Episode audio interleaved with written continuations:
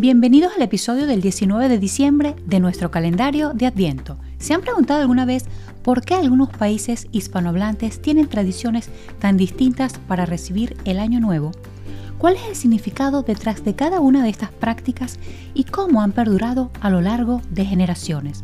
Hoy vamos a hablar de estas creencias, supersticiones y prácticas que acompañan a los hogares durante estas fiestas.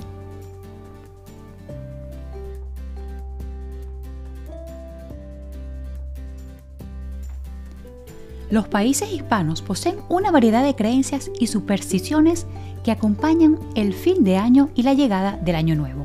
En cada rincón del mundo hispanohablante existe una manera única de celebrar estos momentos. Momentos que no son solo un festín para los sentidos, sino también son rituales llenos de significado, arraigados en la cultura y la historia de cada país. Algunas costumbres tienen antecedentes religiosos, como rezar el rosario, escuchar misa antes de las 12, encender velas, pero en su gran mayoría tienen que ver más con la suerte, el amor y la prosperidad. Muchas suelen compartir similitudes, pero cada una tiene un toque distintivo que refleja la riqueza cultural de cada región y de cada hogar. Creencias que han evolucionado a lo largo del tiempo y cada zona geográfica le ha aportado su toque único a la celebración de la Nochevieja en el mundo hispano. Veamos alguna selección de estas creencias.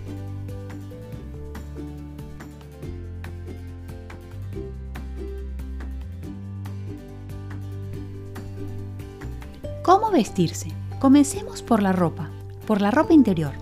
Ropa interior roja, amarilla o de cualquier otro color. Vestir prendas íntimas amarillas en la noche de fin de año es una tradición arraigada en varios países hispanohablantes. La creencia es que esta elección de color asegurará felicidad y buenos momentos en el próximo año. Hay incluso una práctica adicional usar la ropa interior al revés durante la celebración y luego cambiársela al derecho después de la medianoche. Pero aquí está el giro interesante. La superstición se intensifica si la prenda es nueva o un regalo. Y si lo que buscan es amor o si se quieren evitar penas de amor, conseguir pareja o dar un avance hacia algo más formal en la actual relación, recomiendan vestir ropa interior roja. De la misma manera, se cree que la ropa interior debe ser nueva y obsequiada por un amigo o familiar el 24 de diciembre, estrenándola con entusiasmo el 31.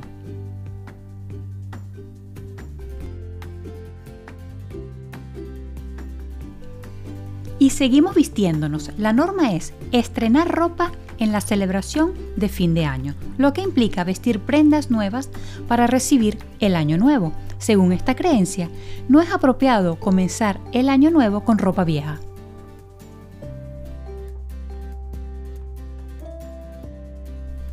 Ahora, ya que estamos vestidos, vamos a pasar a lo económico y próspero del año entrante. Aquí hay quienes siguen la costumbre de colocar un billete en el bolsillo o una moneda en el zapato durante la celebración de fin de año. Se cree que este gesto asegura la prosperidad y la abundancia económica en el año que está por comenzar. Otra creencia es evitar prestar cualquier cosa en año nuevo, incluso algo pequeño, ya que se considera que esto atrae mala suerte y puede dar inicio al año con asuntos pendientes. En este contexto es aconsejable saldar todas las deudas antes de la llegada del año nuevo, ya que se cree que empezar el año endeudado podría influir negativamente en el transcurso del año siguiente.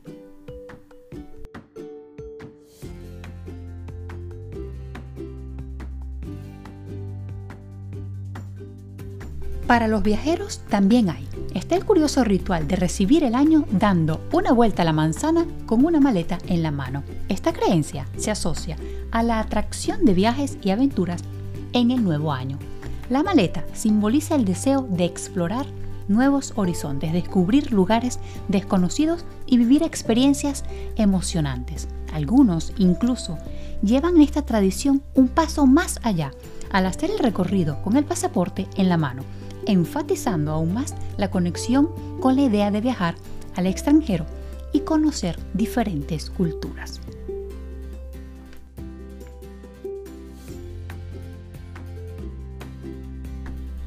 Aunque pueda sonar peculiar, es fascinante cómo estas prácticas simbólicas se han arraigado en la cultura y cómo la gente busca atraer cosas positivas en sus vidas a través de estos rituales. ¿Y las famosas uvas? Esta tradición originaria de España y ahora ampliamente adoptada consiste en ingerir una uva con cada campanada que marca las 12 de la noche del 31 de diciembre. Pero aquí viene la diversión. Mientras disfrutas de esta deliciosa tradición, cada uva ingerida se acompaña de un deseo susurrado en la esperanza de que se haga realidad. Lo único malo es que el ritmo de las campanadas es muy rápido, incluso más rápido de lo que uno se podría tardar masticando y por eso se corre el riesgo de atragantarse. Un consejo es comprar las uvas bien pequeñitas, ponerlas ya en orden por orden de bocado y concentrarse en el momento. Por supuesto, después de las uvas no puede faltar el brindis.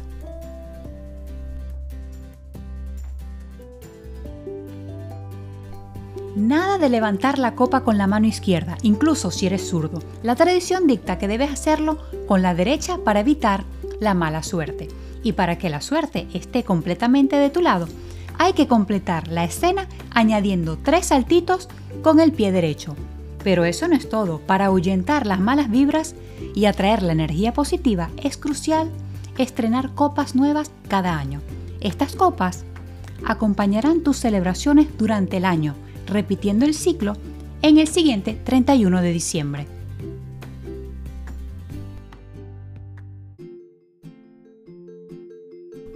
Y es que para recibir el año nuevo con las energías bien renovadas, hay que prepararse y el primer paso es limpiar la casa. El último día del año, el 31 de diciembre, se considera una despedida mágica. Según la creencia popular, en esta fecha se abre una puerta energética especial. Para prepararse para el año nuevo, es tradicional barrer y fregar el suelo de la casa desde el interior hacia el exterior. Esta práctica busca limpiar no solo el espacio físico, sino también las energías del año que se va alistando el camino para recibir con positividad y renovación el año entrante. Hay quien le lleva la contraria a este ritual, argumentando que si reciben el año limpiando, limpiarán todo el año, así que cada quien interpreta las creencias y tradiciones a su parecer.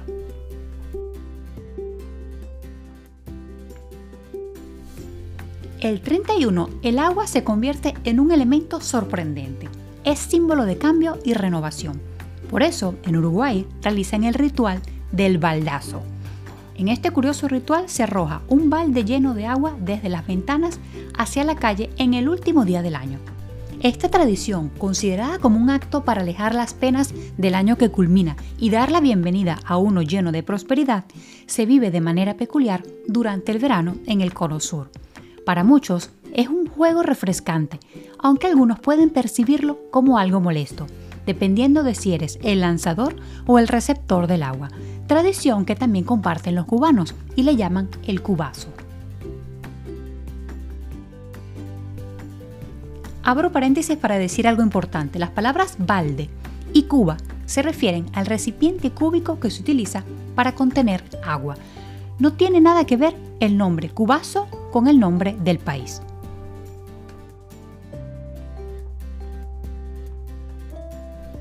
En Uruguay hay otra forma peculiar de recibir el año y es lanzando papeles por la ventana.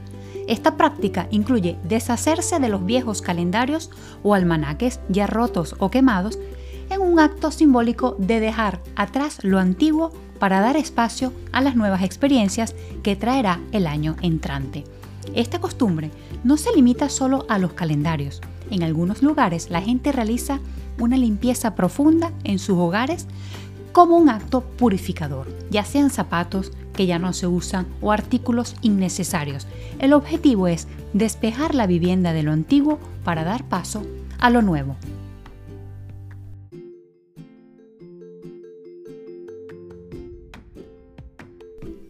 Otra forma de alejar lo malo es encendiendo fogatas, una antigua tradición arraigada en distintas partes del mundo. Esta práctica consiste en encender hogueras con troncos de madera durante Nochebuena o fin de año, con la intención de ahuyentar los infortunios y los problemas.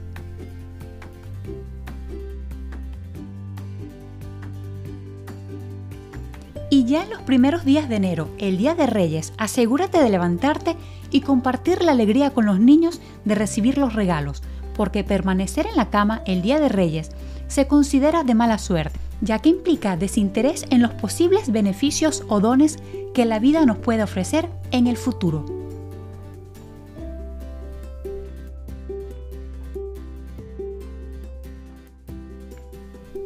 ¿Y los adornos? Acostumbras a retirar tus adornos navideños después del Día de Reyes para dar paso a nuevas energías y cambios, pues resulta que conservar la decoración navideña después del Día de Reyes se asocia con la mala suerte, ya que puede estancar las energías en lugar de propiciar una renovación similar a la del Año Nuevo.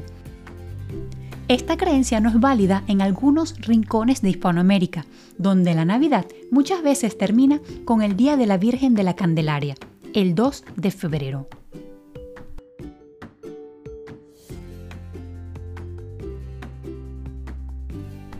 ¿Cuántos rituales y tradiciones? Y eso no es nada, hay muchísimos más.